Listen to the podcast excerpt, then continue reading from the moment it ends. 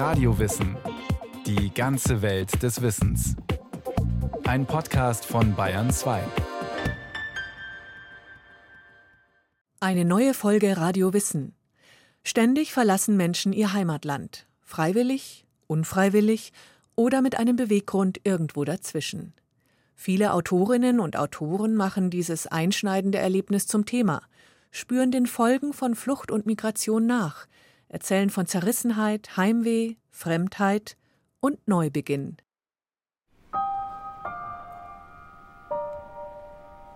Migration hört eigentlich nie, Migration hört eigentlich nie auf.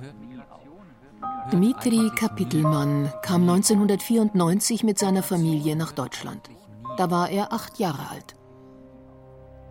Migration hört eigentlich nie auf. Auch 25 Jahre später wandere ich noch immer nach Deutschland ein. Allein, ohne meine Eltern.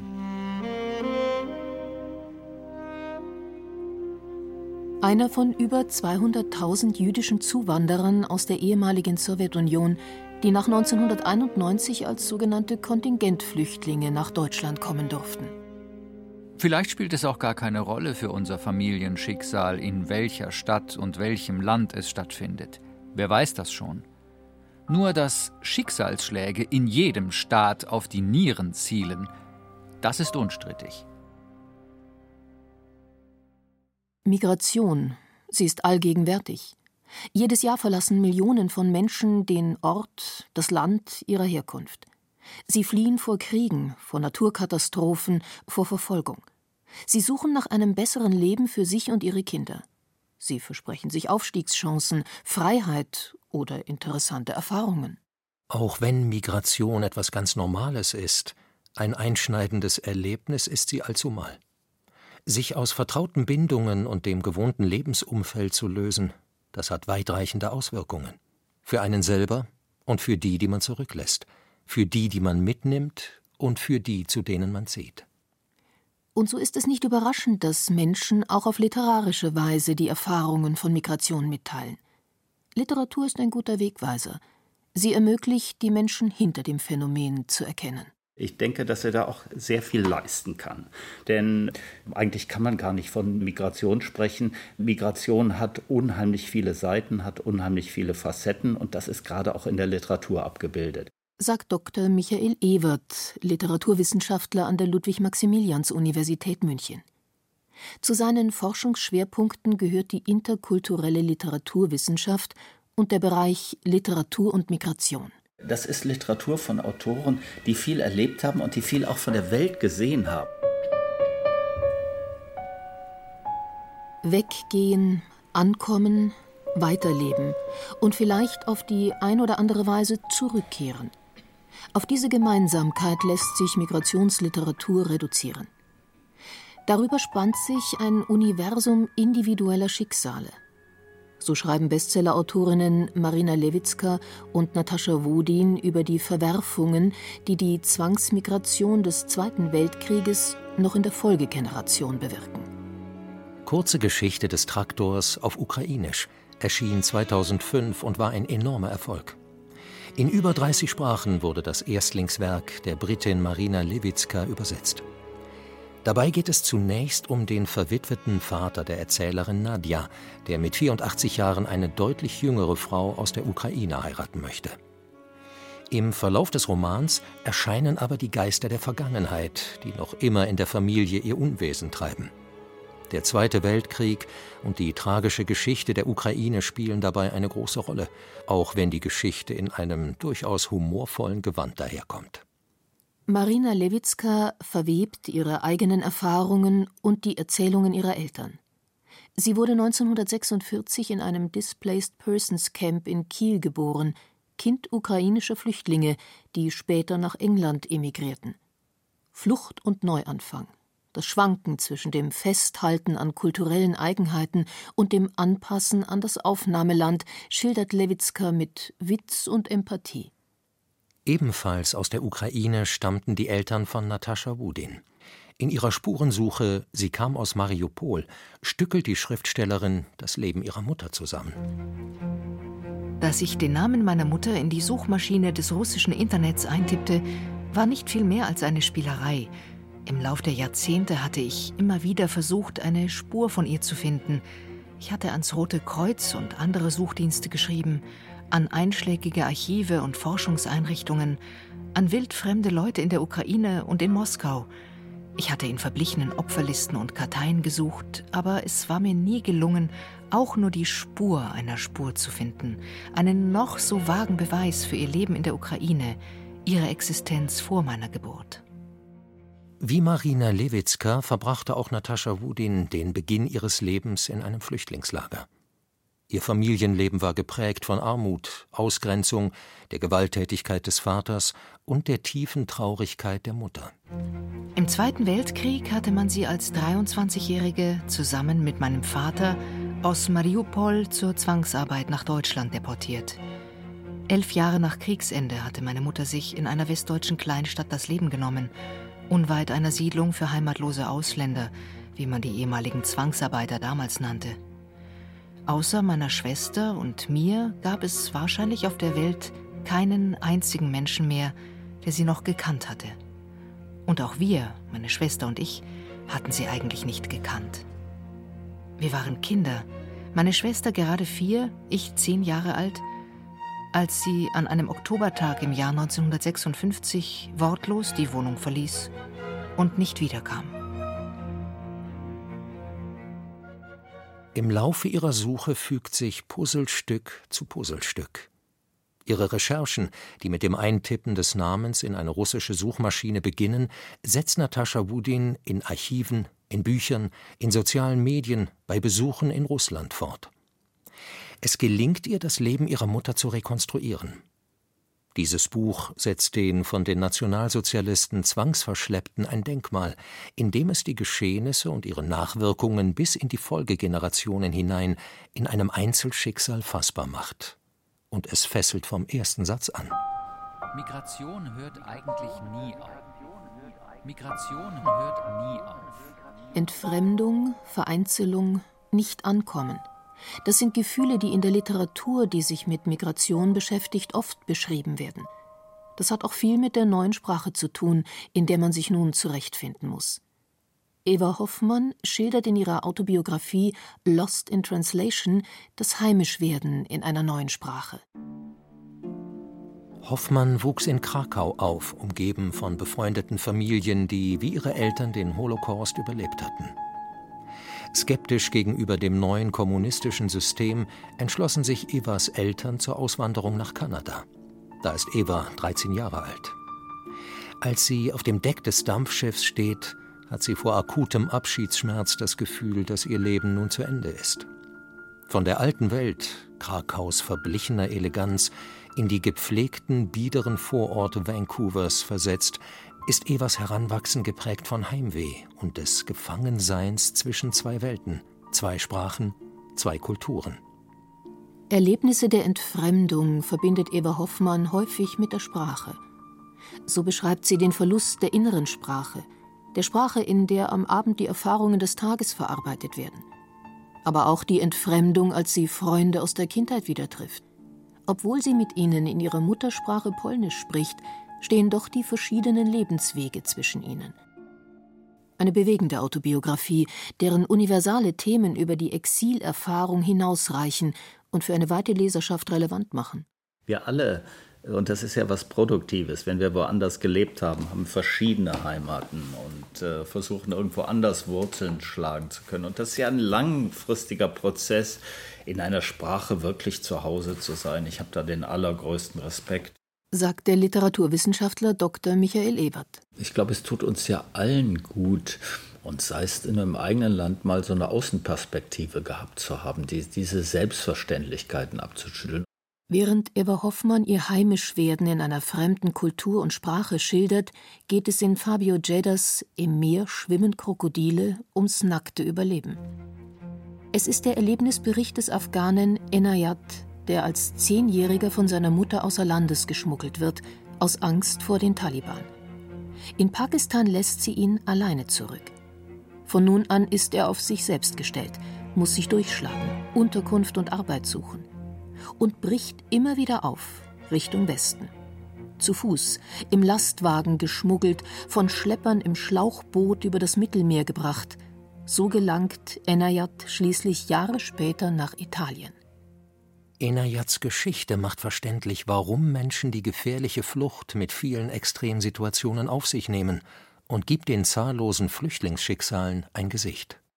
Ich finde es sehr eindrucksvoll, dass wir es jetzt häufig mit Literatur zu tun haben, die uns konfrontiert mit den politischen Verhältnissen. Ronja Othmann macht das. Das ist gewissermaßen ein politischer Bildungsroman. Es ist unglaublich poetisch und anschaulich und anrührend erzählt. Und dann kommen die einzelnen Schritte, dass die Protagonistin, die ist hin und her gerissen zwischen einem Dorf in München und dem Sommerurlaub in Syrien. Und ganz unaufdringlich und ganz nebenbei und wirklich ganz überzeugend vermittelt der Roman auch Wissen über den Krieg in Syrien, das wir so hier nicht haben.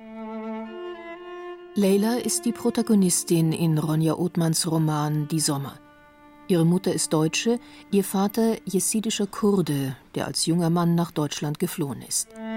Leila wächst in der Nähe von München auf, verbringt aber die Sommerferien ihrer Kindheit bei den jesidischen Großeltern in Syrien, in einem Dorf nahe der türkischen Grenze.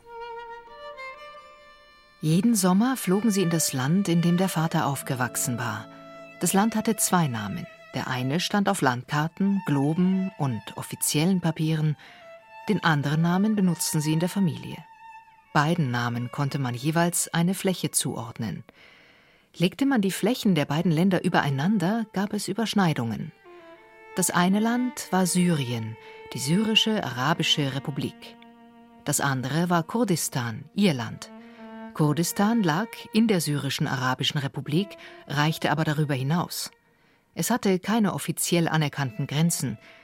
Der Vater sagte, dass sie die rechtmäßigen Besitzer des Landes waren, dass sie aber trotzdem nur geduldet waren und oft nicht einmal das.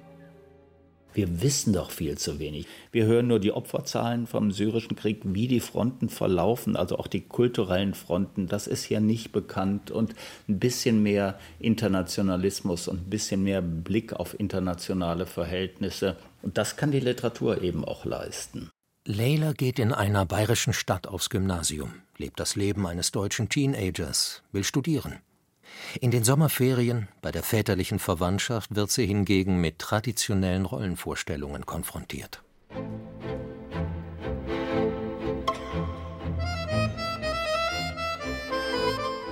Die Großmutter sagte oft zu Leila: Wenn du groß bist, heiratest du Aram. Oder Wenn du groß bist, heiratest du Nawaf. Auch alle anderen sprachen immerfort über das Heiraten, selbst der Großvater die Autokorsos, die dann über die Landstraße fuhren, von den Dörfern in die Stadt, von der Stadt in die Dörfer, die laute Musik, die aus Lautsprechern dröhnte, die Frauen, deren Haare vor Haarspray starr waren, die geschminkten Gesichter, die langen Kleider, die jubelnden Menschenmengen. Nichts war hier wichtiger als die Hochzeiten, dachte Leila. Und dies bringt die Heranwachsende in beiden Welten in Konflikte, stellt sie immer wieder vor die Frage, wohin sie gehört. Bist du mehr Deutsch oder Kurdisch? fragte die Mutter der Schulfreundin. Deutsch, sagte Leila, und die Mutter der Schulfreundin wirkte zufrieden. Fühlst du dich mehr Deutsch oder Kurdisch? fragte Tante Felek. Kurdisch, sagte Leila, und Tante Felek klatschte vor Freude in die Hände. Migration hört eigentlich nie auf. Der Roman Die Sommer ist typisch für die interkulturelle Literatur der sogenannten zweiten Generation. Während die Literatur der ersten Generation häufig Probleme des Alltags und Konflikte zwischen Zugewanderten und der Mehrheitsgesellschaft beschrieb, ist die Literatur der zweiten Generation oft eine Spurensuche. Dabei geht es um Fragen von Identität, von Selbstverortung. Es geht um die Rekonstruktion von Familiengedächtnissen, häufig über drei Generationen hinweg. Das einschneidende Erlebnis der Migration und deren Folgen für die Kinder, die Enkel, die Eltern, die Großeltern wird thematisiert. So entfaltet sich eine singuläre Familiengeschichte vor dem Hintergrund mehrerer Kulturen. Dr. Michael Evers betont, dass es dabei nicht um ein Entweder oder von hier und dort geht. Jedes Gespräch mit Migrantinnen und Migranten macht doch eigentlich deutlich, dass man nicht die Kultur an der Garderobe abgegeben hat, sondern dass man mehrfache Loyalitäten hat, dass man mehrfache Bindungen hat, dass man ganz selbstverständlich auch zwischen den äh, Ländern lebt. Also transitäre Lebensformen sind ja ganz selbstverständlich. Auch Dmitri Kapitelmanns Werke sind der zweiten Generation zuzurechnen. In seinen autobiografischen Romanen Das Lächeln meines unsichtbaren Vaters und eine Formalie in Kiew, geht es um Fragen des eigenen Selbstverständnisses, um Identität, die durch die Migration einen Knacks bekam. Sprache spielt dabei eine große Rolle. Während die Eltern Leonid und Vera nie so richtig in der deutschen Sprache heimisch werden, beherrscht der Sohn sie schnell so gut, dass er spielerisch damit umgehen kann. Kaum erblickte ich das ideologisch klare Licht der sowjetischen Welt, stand Ärger mit dem System ins Haus. Weil es in Kiews Geburtskliniken strikte Milchquoten gab und ich wie ein Wahnsinniger nach einer sofortigen Neuberechnung der Rationen schrie. Die Stationsärztin schimpfte mich einen Nuckelimperialisten. Bald geriet ich ein zweites Mal mit der kommunistischen Ordnungsmoral aneinander, weil ich ein sehr faules Kleinkind abgab. Beide Konflikte kulminierten in meiner Vorliebe für Warjeniki mit Quark, die als faul bezeichnet werden, weil sie schön durchhängen müssen. Damals Mama war eine Großmeisterin darin, sie zu bekömmlichen Teigenichtsen zu kneten. Ja, auch wenn Vera und Leonid sicher sagen würden, dass jene Jahre radioaktiv sowie sozioökonomisch verseucht waren. Für mich ließ es sich prima in Kiew aushalten. Man sieht bei Kapitelmann sehr deutlich, wie Mehrsprachigkeit auch ein Potenzial sein kann, die Worte mit fremden Augen anzusehen, was uns als Erstsprachlern so nicht geschieht. Vor einer Weile beschloss ich also endlich die deutsche Staatsbürgerschaft zu beantragen. An jenem Tag auf der Treppe eröffnete ich mir selbst, dass es nun soweit sei.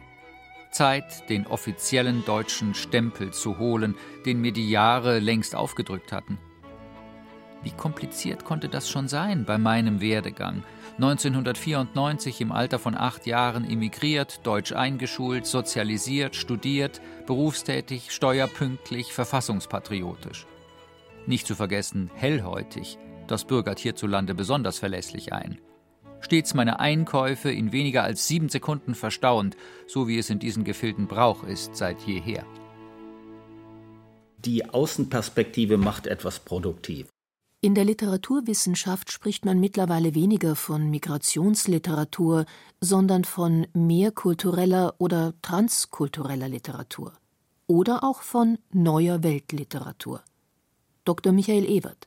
Vielleicht ist das auch wieder nur so ein Modelabel, aber ich glaube schon, dass das ein Bewusstsein dafür schaffen kann, für Spannungsverhältnisse nicht eine neue Harmoniesoße darüber auszubreiten, sondern dass wir ganz einfach interkulturelle Gesellschaften und Einwanderungsgesellschaften sind und für eine Harmonie des Zusammenlebens. Wenn Menschen miteinander kommunizieren und wenn sie mehr übereinander wissen, dann ist das schon viel. Das hat die Diskussion über die neue Weltliteratur gebracht, es in größere Zusammenhänge zu stellen, dass Migration also doch ein Alltagsphänomen ist.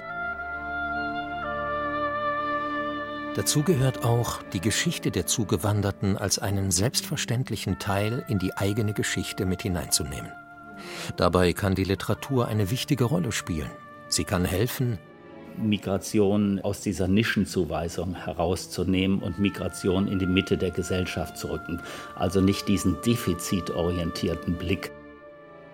Denn die Unterscheidung in wir und die anderen wird unserer postmigrantischen Wirklichkeit nicht mehr gerecht. Wie es in dem einen Roman so schön heißt von Kapitelmann, Migration hört nie auf, aber Migration ist natürlich ein Alltagsphänomen, das die deutsche Bevölkerung auch betrifft. Wir haben es immer noch zu tun mit dem Dogma der Mehrheitsgesellschaft, so dem Dogma der Homogenität.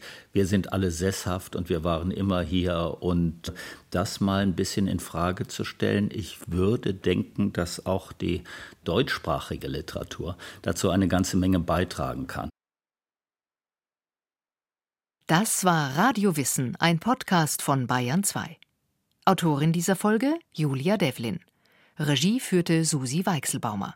Es sprachen Julia Fischer, Herbert Schäfer, Christian Schuler und Julia Cortis. Technik Michael Krogmann. Redaktion Andrea Breu. Wenn Sie keine Folge mehr verpassen wollen, abonnieren Sie Radio Wissen unter bayern2.de slash podcast und überall, wo es Podcasts gibt.